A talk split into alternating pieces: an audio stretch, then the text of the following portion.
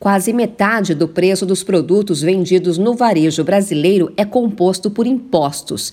É isso mesmo, o Brasil tem uma das maiores cargas tributárias do mundo. Alguns itens ultrapassam 40%.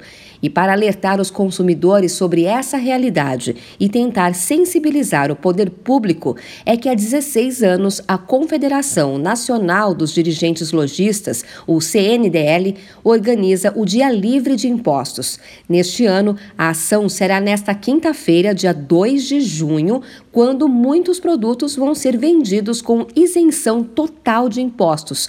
Os itens podem ter descontos de até 70%. O coordenador nacional da CDL Jovem, Rafael Paganini, explica que a alta carga tributária prejudica tanto os consumidores, que acabam pagando mais caro pelos produtos, como também para as empresas que enfrentam processos fiscais burocráticos. Percentual é, além de tudo, né, ele tem um, um, um, viés que atrapalha o consumo, né, então freia o consumo, as pessoas acabam consumindo produtos que são muito, né, com valor muito maior do que deveria ser e também atrapalha né, o desenvolvimento das empresas. Né? As empresas, além de terem que repassar né, esses valores né, da tributação né, no consumo para o consumidor final, é, também são penalizados né, pelo sistema tributário, que ele é extremamente burocrático. O coordenador da Confederação Nacional dos Dirigentes Logistas destaca ainda a urgência de uma reforma tributária e reforça a importância de todos os consumidores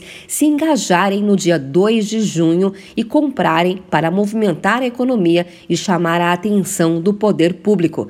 De acordo com o um estudo da plataforma Cupom Válido, com base em dados da Organização para a Cooperação e Desenvolvimento Econômico, os empreendimentos brasileiros pagam em média uma alíquota de imposto de 34%. O percentual é 70% maior que a média mundial.